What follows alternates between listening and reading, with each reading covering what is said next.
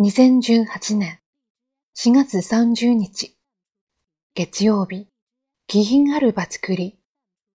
気品という花言葉を持つ山吹が綺麗な花を咲かせる季節となりました。気品とはどことなく感じられる上品さ、気高い品儀、品格という意味です。私たちにとって身近な職場を気品の感じられる場とするにはどうしたらよいでしょう？気品がある人の特徴は、気配り、心配りができる、姿勢が良い、礼儀正しいなどが挙げられるでしょう。中でも、姿勢が良い人は、ファーストコンタクトですぐにわかりやすく、好印象となるでしょう。反対に、姿勢が悪いと、暗い、元気がない、消極的など、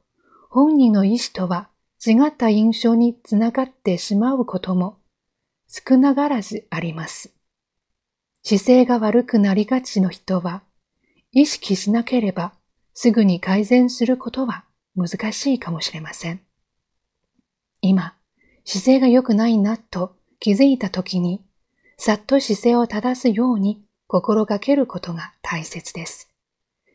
良い姿勢から品のある職場作りを目指していきましょう。今日の心がけ、背筋を伸ばしましょう。